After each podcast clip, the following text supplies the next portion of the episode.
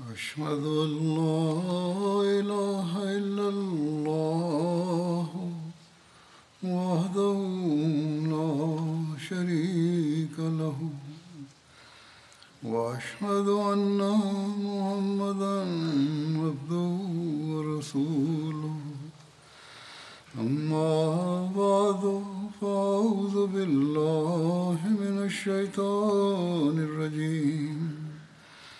بسم الله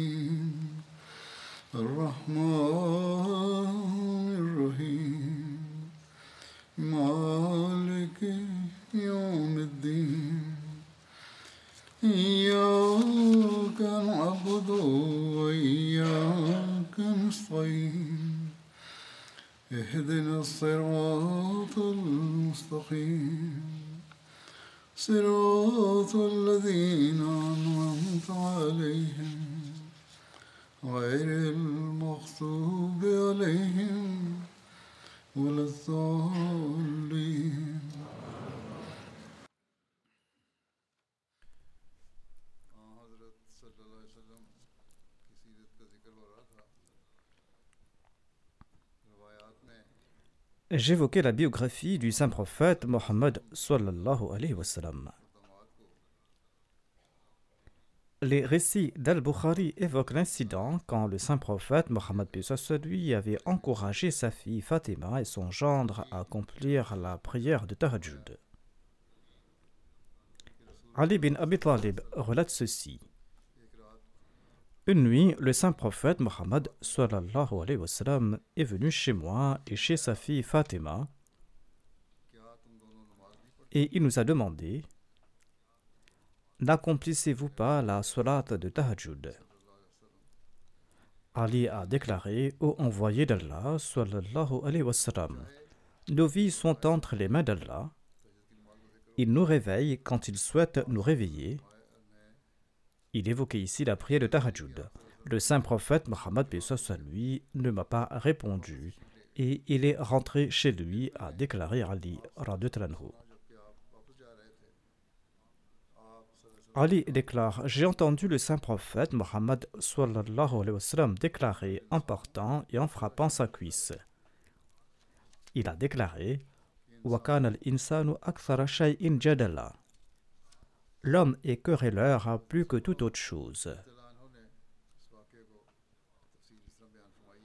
Hadrat Muslim Maud présente ainsi cet incident. Une nuit, le saint prophète Muhammad s'est rendu auprès de son gendre et de sa fille Fatima et il leur a demandé Accomplissez-vous la prière de Tahajjud?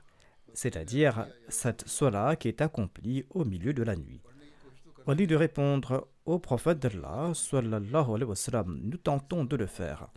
Mais si Dieu souhaite que nos yeux restent fermés, eh bien, nous n'arrivons pas à l'accomplir.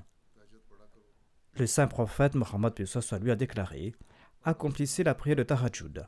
Ensuite, il est parti dans la direction de sa maison et en cours de route, il répétait cette phrase Il s'agit d'un verset du Saint-Coran qui signifie que souvent l'homme hésite à avouer ses fautes et l'homme présente des prétextes afin de cacher ses fautes. Au lieu d'avouer qu'ils commettaient des fautes de temps à autre, Ali et Fatima ont déclaré qu'ils se réveillent quand Allah le souhaite. Ainsi, pourquoi ont-ils attribué la faute à Allah? Hadrat Muslim Maud explique davantage cet incident. Il déclare Ali relate qu'il avait un jour répliqué au saint prophète Mohammed sallallahu alayhi wa sallam. Au lieu de se mettre en colère ou de s'indigner, le saint prophète Mohammed lui a démontré une réaction des plus subtiles. Et jusqu'à ces derniers jours, Ali en a peut-être tiré un doux plaisir. Certes, c'était lui qui en avait droit. Mais même aujourd'hui, toute personne imbue de perspicacité s'émerveille face à cette expression de déplaisir du saint prophète Mohammed sallallahu alayhi wa. Ali Aradalanhu déclare dans un hadith du Sahih al-Bukhari Une nuit, le saint prophète Mohammed est venu vers moi et vers Fatima, sa fille. Et il nous a demandé, tous deux, N'accomplissez-vous pas la prière de Tahajjud? J'ai répondu Ô messager d'Allah, sallallahu alayhi wa sallam, nos âmes sont entre les mains d'Allah, et s'il souhaite que nous nous réveillons, eh bien, nous nous réveillons. Quand j'ai présenté cette réponse, dit Ali, l'envoyé d'Allah, sallallahu alayhi wa nous a quittés sans rien dire. Et je l'ai entendu énoncer ceci tandis qu'il se frappait la cuisse l'homme est des plus querelleurs. Voyez comment le saint prophète Mohammed a expliqué de manière subtile à Ali qu'il ne devait pas présenter pareille réponse.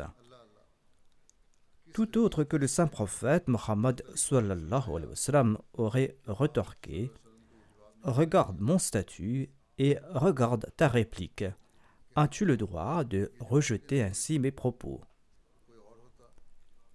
Ou il aurait pu dire Il est faux de dire que l'homme est contraint et que toutes ses actions dépendent d'Allah et qu'Allah le pousse à agir comme bon il lui semble. C'est-à-dire que Dieu lui accorde la possibilité d'accomplir la salat ou pas. Le saint prophète Mohammed aurait pu dire que le Saint-Coran n'accepte pas la contrainte. Mais le saint prophète Mohammed n'a pas adopté aucune de ces deux postures. Soit il n'était pas en colère contre eux, ou bien il n'a pas voulu discuter pour faire comprendre à Ali son erreur. Il s'est tout simplement détourné de lui et il a exprimé son étonnement en disant que l'homme est étrange. Il trouve toujours des réponses à son avantage et il commence à débattre. La déclaration du saint prophète Mohammed regorgeait de leçons inestimables. Même s'il s'était disputé des centaines de fois, d'autres personnes n'auraient pas pu transmettre ne serait-ce qu'une fraction de ses enseignements. De ce hadith, nous pouvons tirer de nombreuses leçons éclairant divers aspects de la moralité du saint prophète Mohammed lui et il est fort à propos de mentionner ici ces différents aspects. Hadrat Muslim Maud déclare en outre Premièrement, ce hadith révèle à quel point le saint prophète Muhammad était attaché à la pratique religieuse et à sa foi. Il visitait personnellement les maisons de ses proches durant la nuit et il s'occupait de leurs besoins à cet égard. De nombreuses personnes, même vertueuses, conseillent aux autres de suivre cette voie, mais leur propre domicile est en ruine et ils sont incapables de réformer les membres de leur propre foyer. Et le dicton suivant s'applique à eux, notamment que l'obscurité se trouve sous la lanterne. Une lanterne projette de la lumière dans son entourage, mais l'obscurité persiste en dessous de cette lanterne.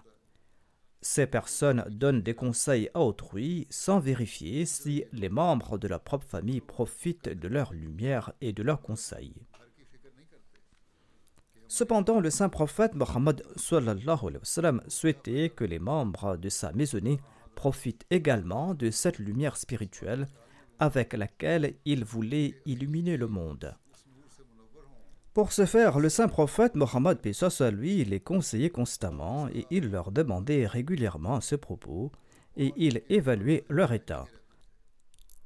Si le saint prophète Mohammed à lui ne se souciait pas de la formation morale des membres de sa propre famille, un trait inestimable aurait fait défaut dans ses excellences morales. Étant donné que le saint prophète Mohammed lui possédait de hautes qualités morales, cette qualité brillait chez lui. Le deuxième aspect est la conviction absolue que le saint prophète Mohammed lui avait dans l'enseignement qu'il a présenté au monde. Même pas un seul instant, le saint prophète Mohammed lui n'a eu de doute concernant ses préceptes. Que Dieu nous en préserve, les gens allèguent que le saint prophète Mohammed soit lui n'avait reçu aucune révélation divine et qu'il avait présenté ses enseignements pour tromper le peuple et pour établir son propre règne. C'est ce qu'allèguent les détracteurs de l'islam. Les orientalistes ainsi que les mécréants de l'époque du saint prophète Mohammed soit lui ont répété et répètent la même chose. Or, évidemment, cela n'était pas le cas. Le saint prophète Mohammed lui avait une telle conviction en sa prophétie et dans le fait d'avoir été mandaté par Dieu qu'on ne peut trouver un tel exemple dans le monde. Le saint prophète Mohammed lui aurait pu user de feinte devant les gens afin de prouver sa véracité. Mais il n'est pas possible pour un imposteur de se rendre au milieu de la nuit chez sa propre fille et chez son gendre et leur demander s'ils ont accompli la prière qui est offerte en pleine nuit, une prière qui n'est même pas obligatoire mais qui est volontaire pour les croyants. Visiter la maison de sa fille et de son gendre à un tel moment et les encourager à offrir la prière de Tahajjud prouve la conviction absolue qu'avait le saint prophète Mohammed lui dans cet enseignement qu'il souhaitait inculquer aux autres. Un imposteur pour qui il n'y aura aucune différence à appliquer ou pas le précepte qu'il enjoint n'aurait pas encouragé ses enfants à suivre cet enseignement à une heure aussi discrète. En d'autres termes, un imposteur ne conseillera jamais ses propres enfants à l'insu des autres. Cela est possible uniquement lorsqu'on est convaincu que sans suivre cet enseignement, on ne peut atteindre aucune excellence. Le troisième point est la raison pour laquelle j'ai présenté ce récit. Le saint prophète Mohammed faisait preuve de tolérance lorsqu'il voulait expliquer quelque chose. Au lieu de se quereller avec une personne, il l'informait par amour au sujet d'une erreur qu'elle avait commise. Lors de cet incident, Ali a retorqué Si nous nous endormons, comment pouvons-nous être sûrs de nous réveiller? Car une personne endormie ne peut contrôler le moment de son réveil. En effet, quand une personne s'endort, elle ignore l'heure qu'il est ou s'il est temps de faire ceci ou cela. Il a ajouté Si Dieu nous permet de nous réveiller, eh bien, nous accomplissons la prière de Tahajjud, sinon nous ne pouvons pas le faire.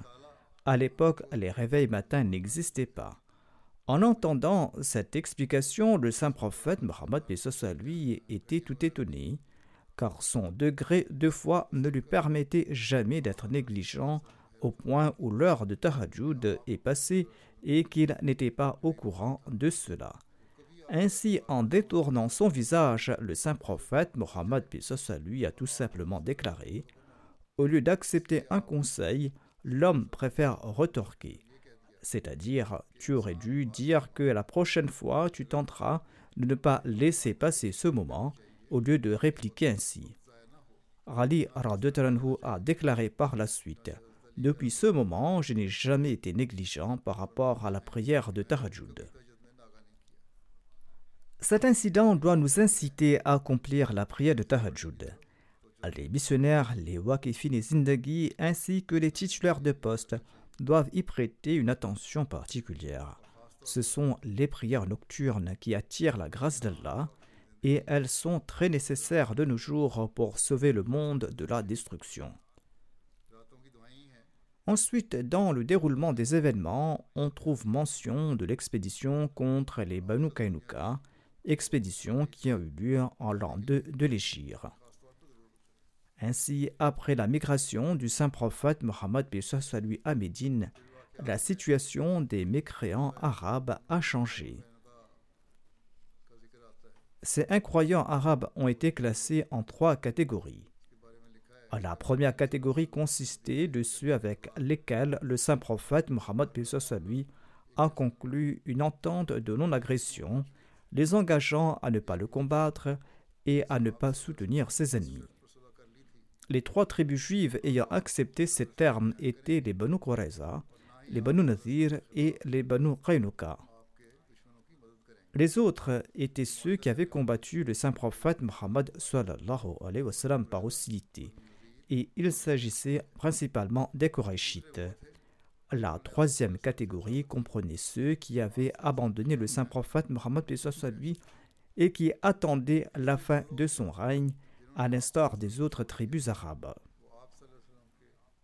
Leur situation était également différente. Certains, à l'instar de la tribu des Banu Khuza, souhaitaient secrètement que les musulmans remportent la victoire. En revanche, d'autres, à l'instar des Banu Bakr, étaient opposés aux musulmans. Il y avait aussi des hypocrites qui se montraient extérieurement loyaux envers les musulmans, tout en soutenant secrètement les ennemis du saint prophète sallam. Dès son arrivée à Médine, le saint prophète Mohammed lui a conclu un accord avec toutes les tribus juives. Ce pacte a été consigné par écrit et chaque faction parmi les musulmans s'était joint à ses alliés. Et le saint prophète Mohammed lui a conclu un pacte comportant de nombreuses conditions avec ses tribus. L'une de ces conditions stipulait qu'il ne devait pas apporter leur aide à un ennemi contre le saint prophète Mohammed.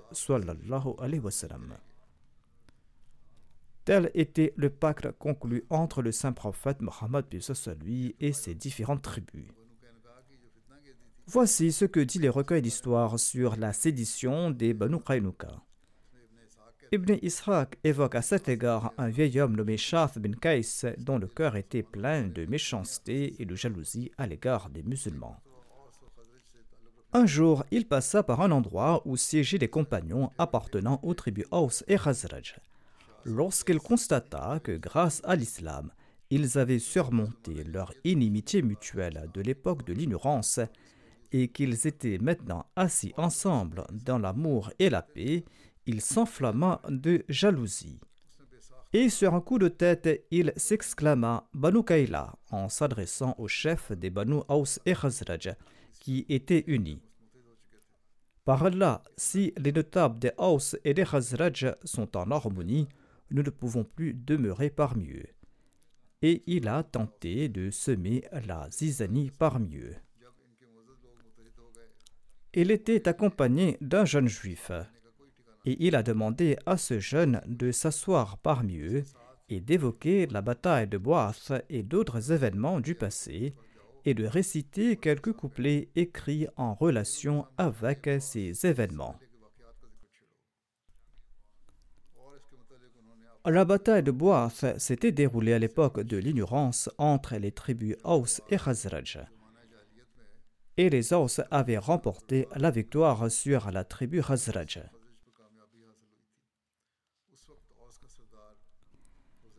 À cette époque, le chef des Aus était Huzair bin Semak Ashali. Il était le père d'Usaid, un compagnon du saint prophète Muhammad lui. Et le chef des Khazraj était Amr bin Norman Bayazi. Tous deux avaient perdu la vie lors de cette bataille. Pendant ce temps, ce jeune juif s'est assis parmi les musulmans, il a fait mention de ce conflit et il a allumé un feu. Les anciennes rivalités entre les Aus et les Khazraj ont ressurgi, provoquant des disputes.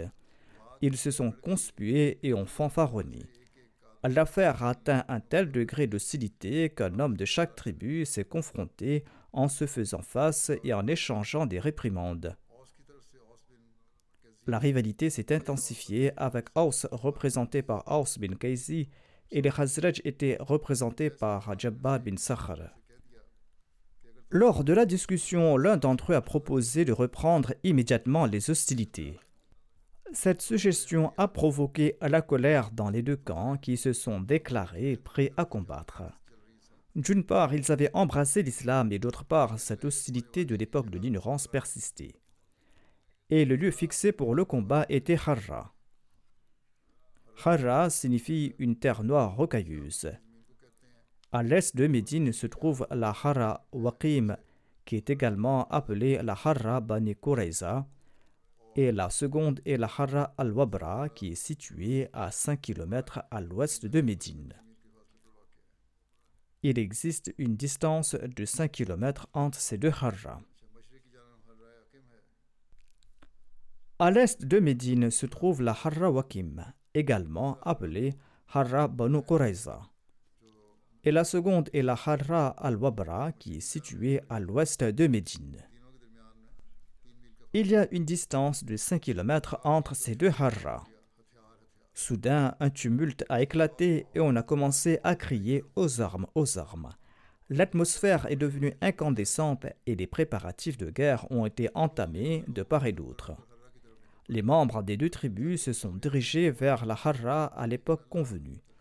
On aurait dit qu'une guerre sanglante était sur le point d'éclater, mais la volonté d'Allah a voulu que le messager d'Allah ait été informé de la situation. Dès qu'il a eu connaissance de la situation, il s'est rendu immédiatement chez les Aws et les Khazraj, accompagné de ses compagnons émigrés. Il leur a adressé des paroles empreintes de sagesse en disant Allah, Allah, vous répondez à l'appel de l'époque pré-islamique malgré ma présence, et ce, après qu'Allah vous a honoré en vous guidant vers l'islam. Allah vous a débarrassé de l'ignorance, il a extirpé la mécréance de vos vies et a instauré l'affection dans vos cœurs. Commettez-vous toutes ces actions malgré ces bienfaits? Ces paroles de l'envoyé d'Allah ont eu un tel impact qu'ils ont exprimé de vifs regrets pour leurs actions et ils se sont mis à pleurer. Les Aws et les Khazraj qui s'étaient rassemblés en vue d'une confrontation se sont embrassés et ils sont revenus avec le saint prophète Mohammed en manifestant leur soumission à l'égard de l'envoyé d'Allah lui. Ce récit est tiré de la biographie d'Ibn Hisham. Voici l'effet sur la violation des Juifs des termes de leur traité. Quand Allah a accordé aux musulmans une victoire extraordinaire lors de la bataille de Badr, l'attitude rebelle des Juifs s'est manifestée au grand jour, ainsi que la jalousie qu'ils nourrissaient à l'égard du saint prophète Mohammed à lui et des musulmans. En raison de leur inimitié et de leur haine, ils ont mis fin à leur traité et ils ont déclaré Ô Muhammad, vous pensez que nous sommes comme votre peuple. Détrompez-vous, car vous avez combattu un peuple qui ne connaissait pas l'art de la guerre, et vous avez pu vaincre cela aisément.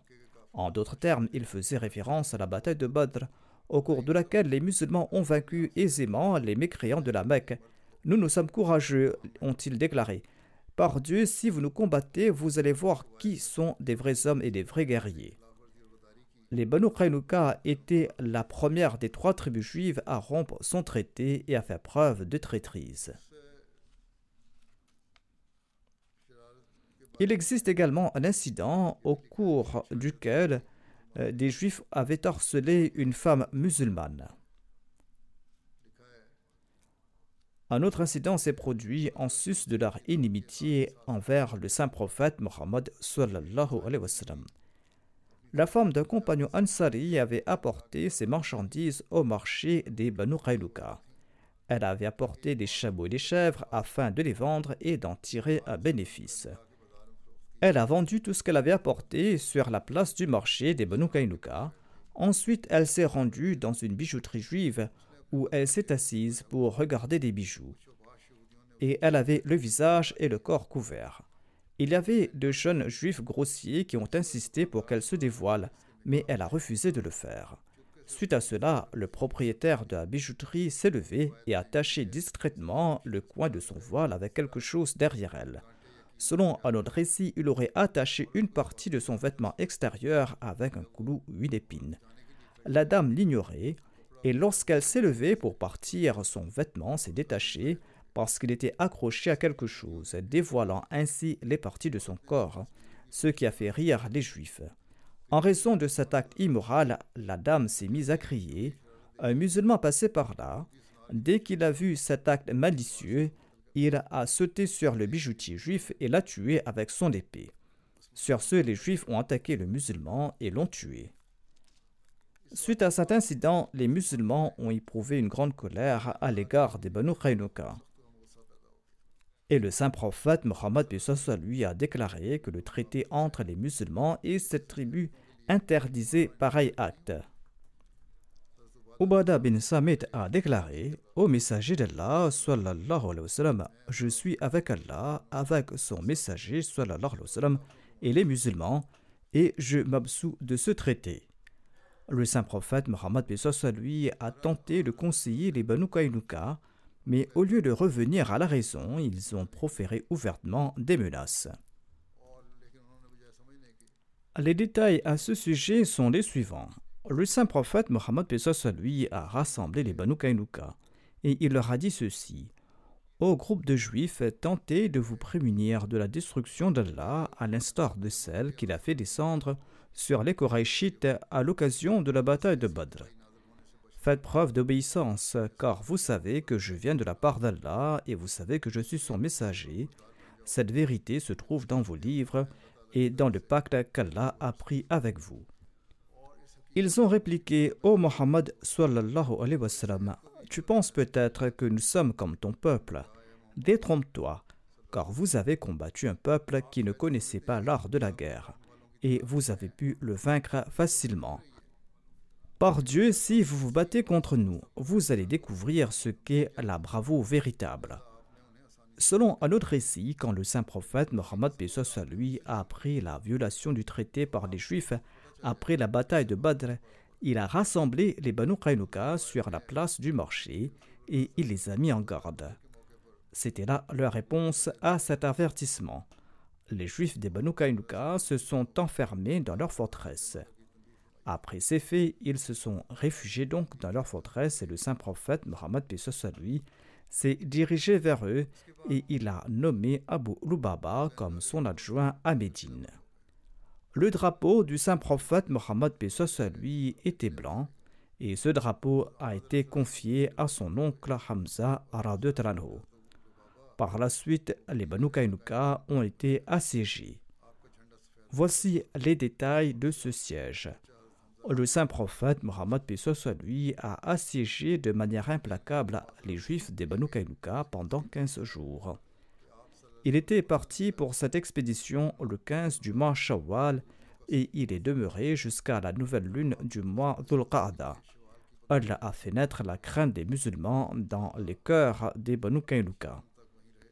Parmi les Banu Kainuka, 400 guerriers ont été déployés pour protéger le fort. 300 de ces guerriers étaient revêtus d'armure.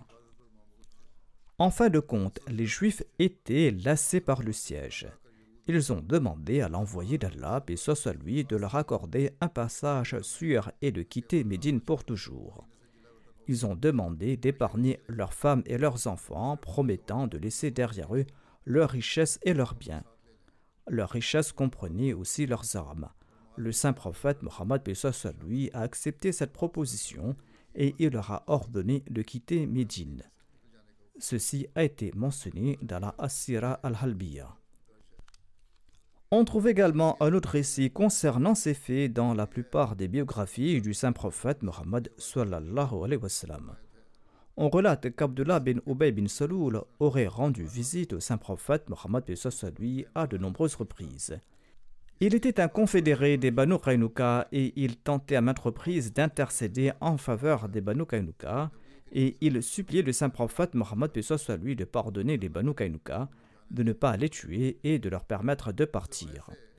Ce récit donne l'impression que l'envoyé d'Allah, soit lui, avait décidé de les tuer, mais qu'ils ont été pardonnés grâce aux suppliques incessantes d'Abdullah bin.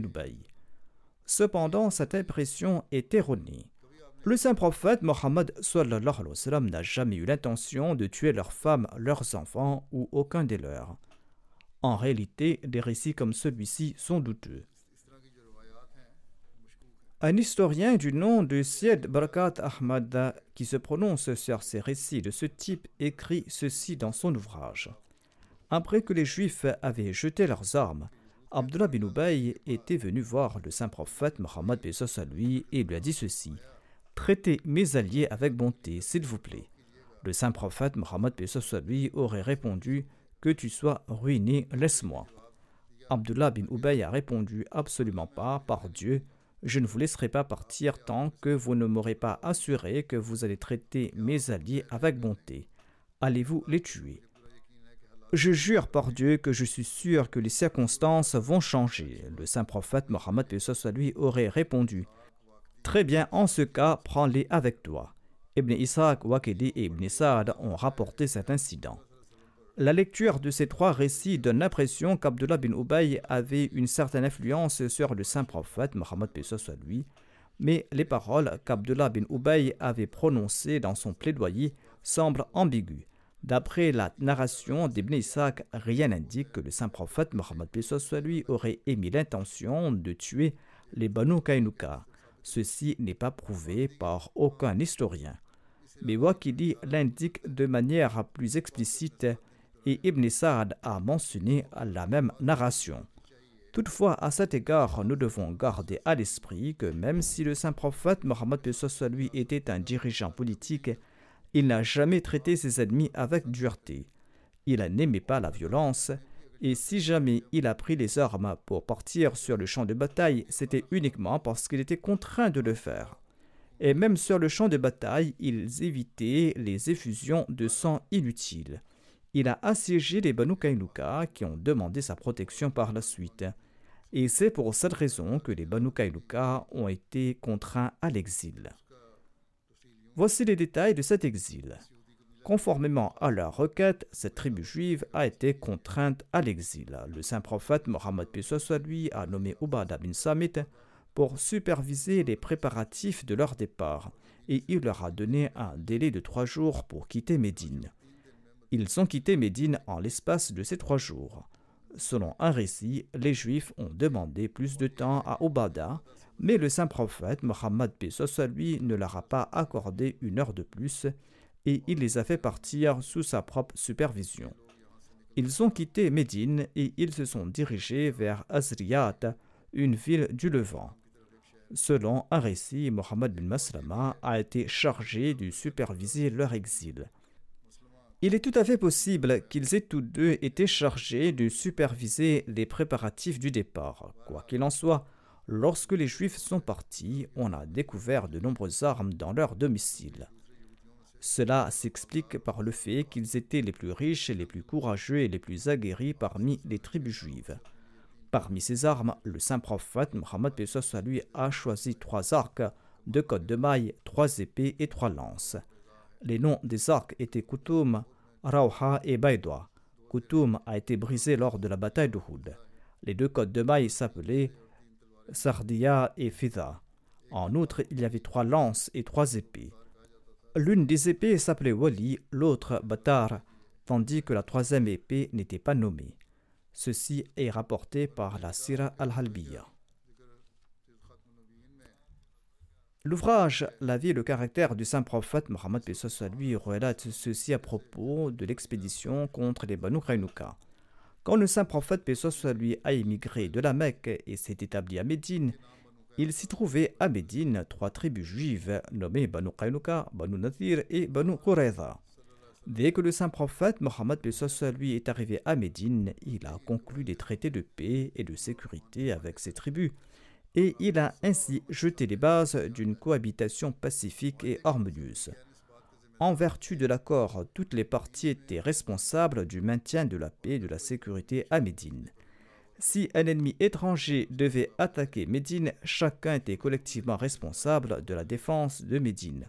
Au début, les Juifs se sont conformés au traité, et au moins ouvertement, ils n'ont pas créé de conflit avec les musulmans. Cependant, lorsqu'ils ont constaté que les musulmans se renforçaient à Médine, ils ont changé d'attitude et ils ont fermement résolu de mettre à terme à ce pouvoir croissant des musulmans. À cette fin, ils ont employé toutes sortes de stratagèmes, licites et illicites, à tel point qu'ils n'ont même pas hésité à semer la zizanie parmi les musulmans et ainsi déclencher une guerre civile. Selon un récit, à une occasion, quand un grand groupe de gens appartenant aux tribus Aus et Khazraj était assis quelque part et conversait avec amour et harmonie, un juif fauteur de troubles est venu dans ce rassemblement et il a évoqué la bataille de Boath, un conflit sanglant qui a eu lieu entre ces deux tribus quelques années avant la migration, une bataille au cours de laquelle de nombreux membres des Aus et des Khazraj ont été tués. Dès la mention de ce conflit, les souvenirs du passé ont été rafraîchis dans les mémoires et les scènes de l'ancienne inimitié ont commencé à défiler devant les yeux de plusieurs personnes émotives. En conséquence, en passant par des remarques satiriques, des railleries et des calomnies, la situation s'est aggravée à un tel point que les deux parties étaient à couteau tiré. Remercions Dieu cependant que l'envoyé d'Allah, et lui, a été averti en temps voulu. et il s'était rendu immédiatement sur les lieux avec un groupe de muhajirin et il a pu calmer les deux parties. Il les a réprimandés en disant Suivez-vous la voie de l'ignorance tandis que je suis présent parmi vous N'appréciez-vous pas la faveur de Dieu qui, à travers l'islam, a fait de vous des frères? Les Ansars étaient si émus par ces remontrances qu'ils ont eu les larmes aux yeux. Ils se sont embrassés tout en se repentant de leur action. Après la bataille de Badr et la victoire éclatante sur une armée féroce des Korachites, victoire accordée par Allah aux musulmans en dépit de leur nombre et de leurs moyens limités, et suite à la mort d'éminents chefs de la Mecque, les Juifs de Médine brûlaient de jalousie à l'égard des musulmans. Ils ont lancé ouvertement des commentaires cinglants contre les musulmans, affirmant publiquement lors de rassemblements Vaincre l'armée des Korachites n'est guère un prodige qu'au Mohammed de combattre et nous allons vous montrer comment on se bat. Ils ont répété ces paroles au visage du saint prophète Mohammed lui lors d'une rencontre. Après la bataille de Badr, quand le saint prophète Mohammed lui est retourné à Médine, un jour il a rassemblé les Juifs et il leur a prodigué des conseils.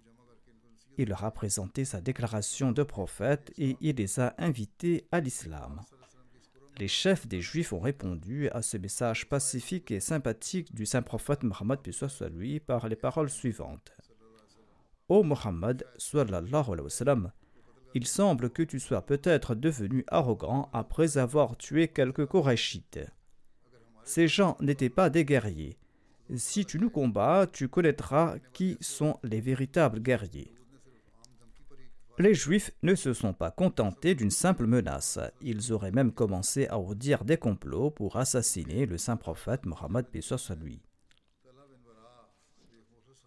Selon un récit, durant ces jours, un compagnon fidèle du nom de Talha bin Bara était sur le point de mourir. Ses derniers vœux étaient Si je meurs la nuit, n'informez pas le saint prophète Mohammed lui à propos de ma prière funéraire, de peur qu'un malheur ne s'abatte sur lui de la part des Juifs à cause de moi.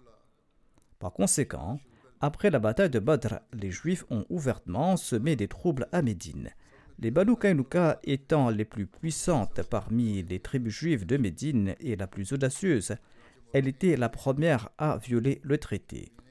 Les historiens écrivent ceci. Parmi les Juifs de Médine, les Banu Kainuka étaient les premiers à rompre le traité conclu entre eux et le saint prophète Muhammad wa après Badr, ils se sont rebellés violemment, ils ont ouvertement exprimé leur rancœur et leur jalousie, et ils ont rompu leur traité.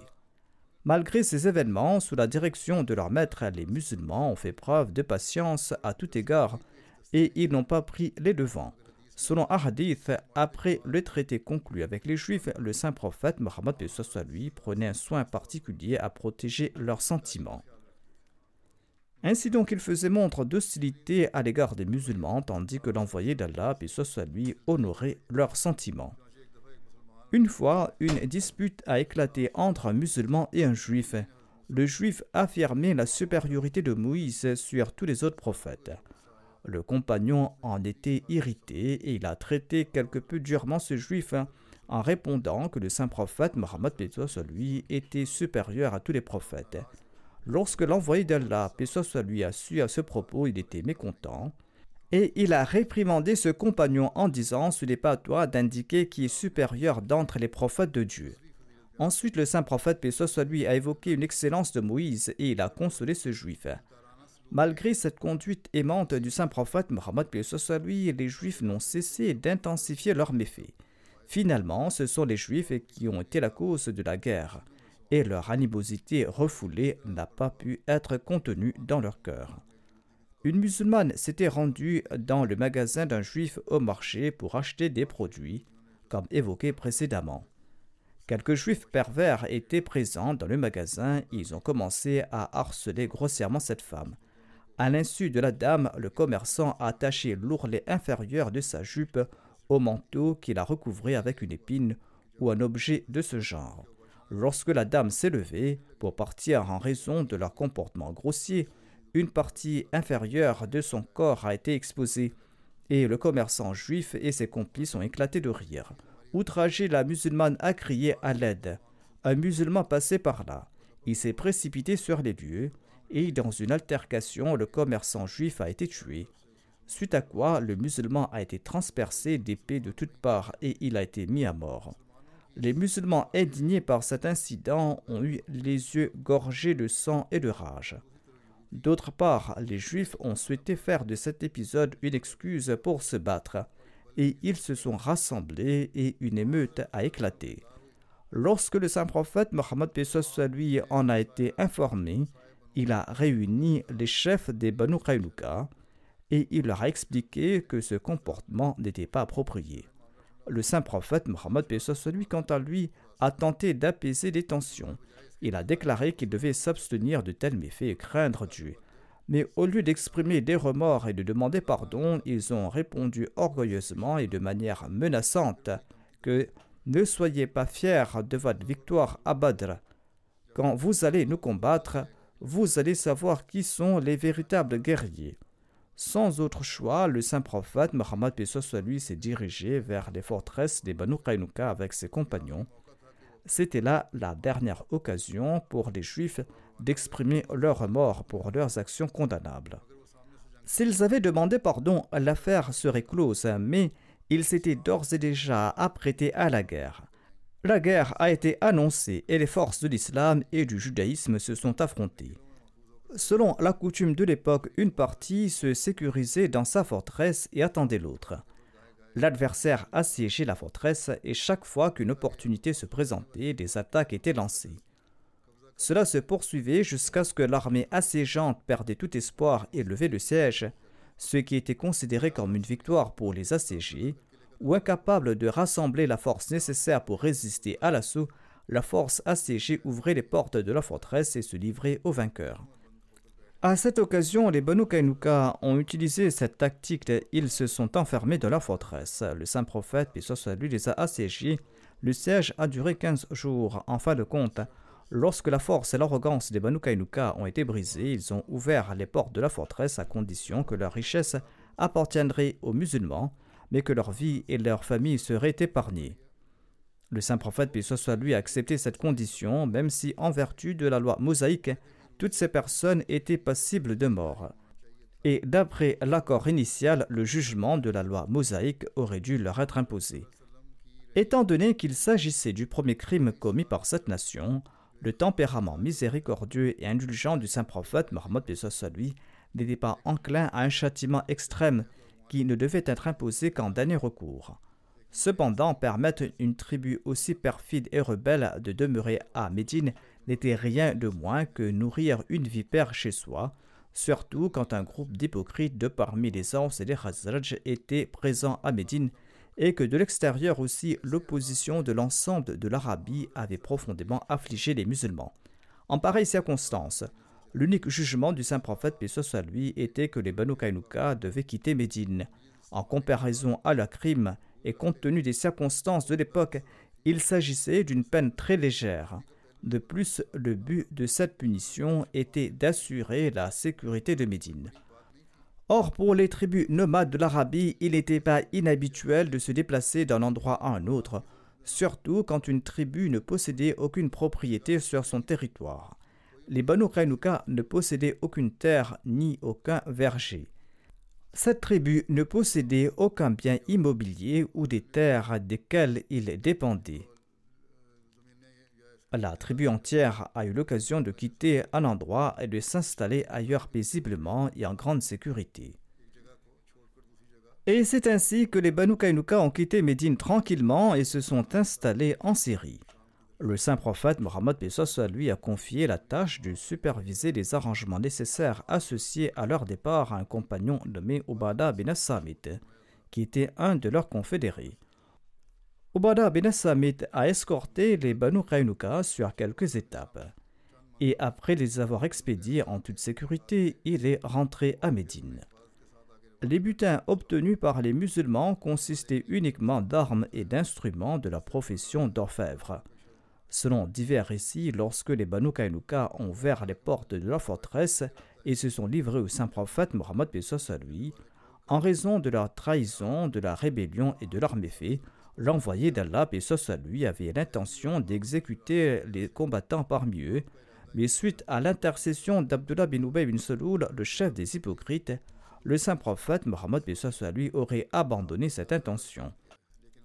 Cependant, les chercheurs n'ont pas accepté ces récits comme étant authentiques. La raison en est que d'autres récits mentionnent explicitement que les Banu Kainuka ont ouvert leurs portes à la condition que leur vie et celle de leur famille seraient épargnées.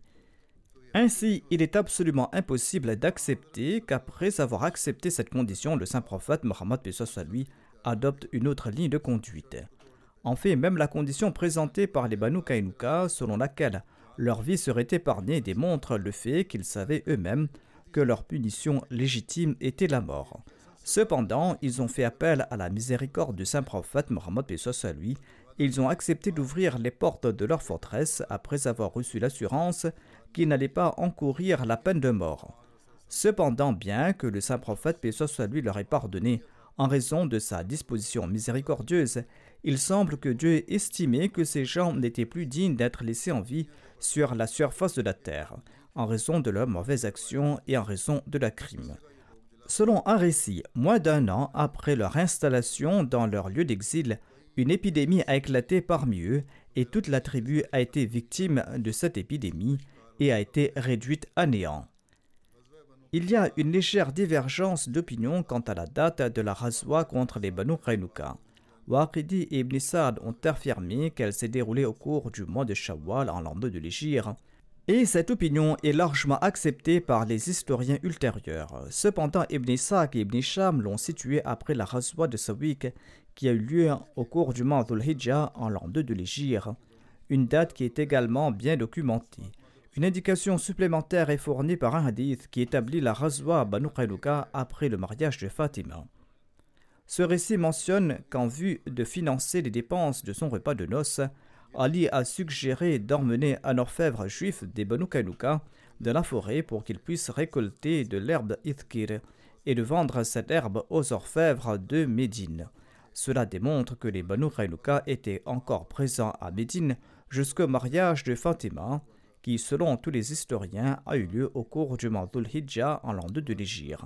C'est pourquoi j'ai situé la Razwa contre les Banu Kainuka à la fin de l'année 2 de l'Égypte, après la Razwa de Sawik et le mariage de Fatima, a déclaré Hazrat Mirza Bashir Ahmad.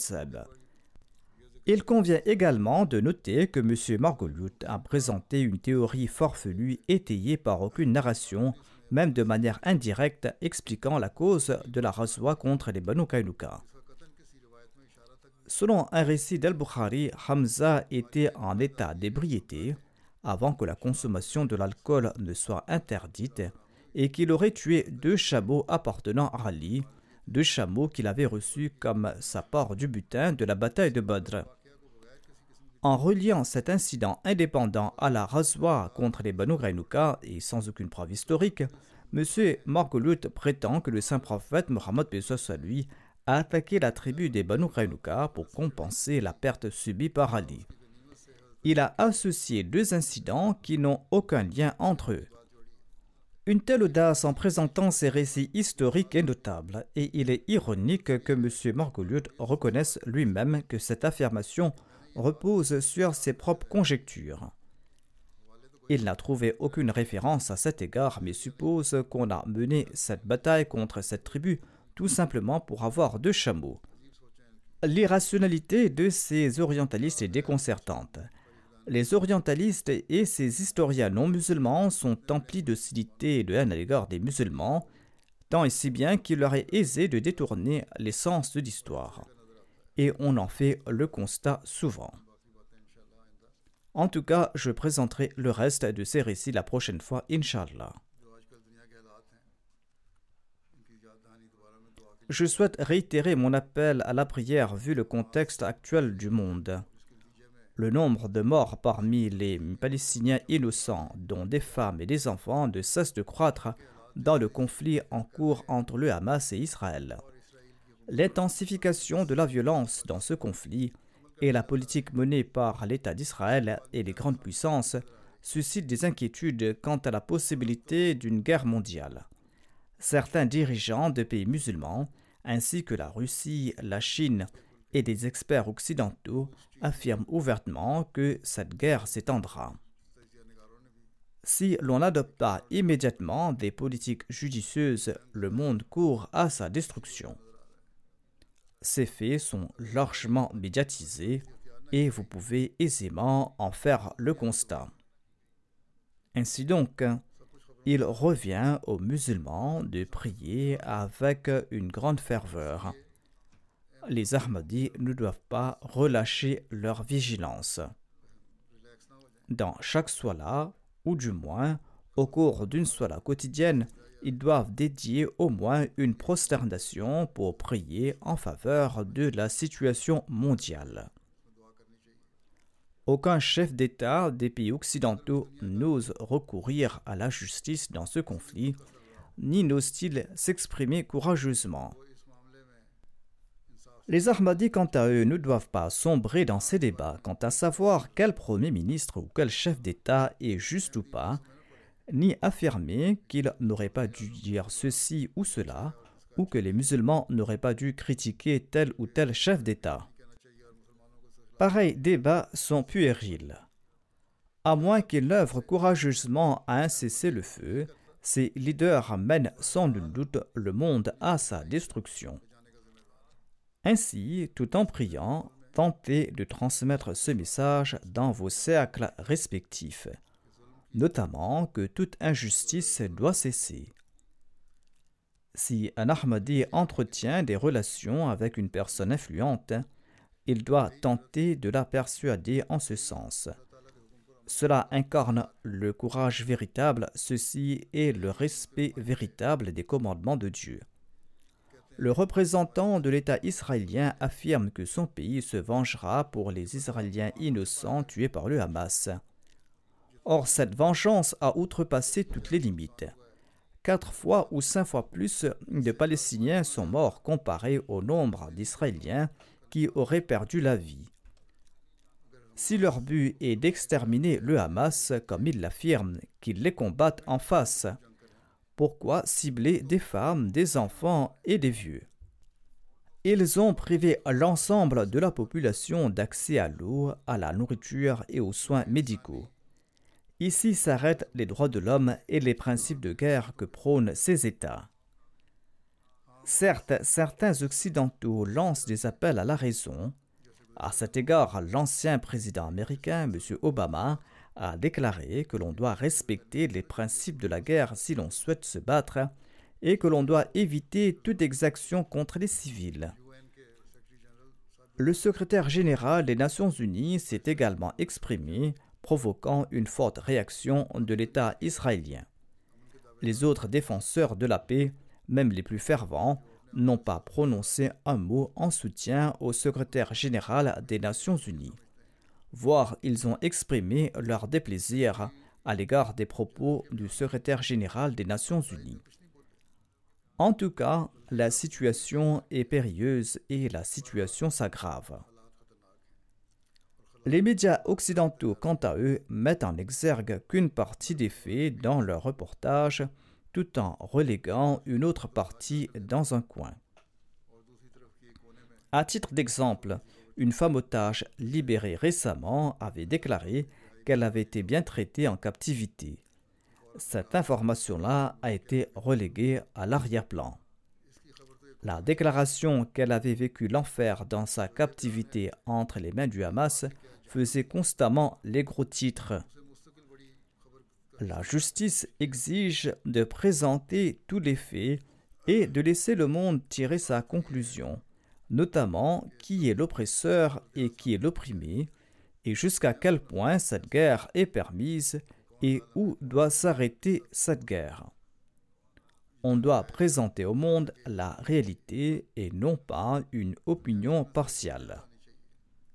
En tout cas, nous, en tant qu'Ahmadi, nous devons prier davantage. Nous devons mener une campagne pour mettre fin à l'injustice dans nos sphères respectives et nous devons également prier. Nous devons prier pour les musulmans opprimés et nous devons prier pour que les États musulmans élaborent une stratégie globale et durable. Nous devons également souhaiter ardemment que la souffrance des musulmans cesse. En dépit du fait que ces musulmans nous lèsent de temps à autre, nous sommes quant à nous les suivants du Messie premier l'Islam, le Messie premier l'Islam qui avait déclaré à leur égard dans les vers de son poème Ô mon cœur, et de la pitié et de la considération pour ceux-là, c'est-à-dire pour les musulmans, car après tout, ils se disent les amoureux de mon prophète sallallahu alayhi wa sallam. Ainsi donc, notre amour pour le saint prophète Mohammed à lui exige que nous prions beaucoup pour les musulmans. Qu'Allah nous accorde la possibilité d'agir en ce sens et qu'Allah octroie de la sagesse aux musulmans et au monde entier.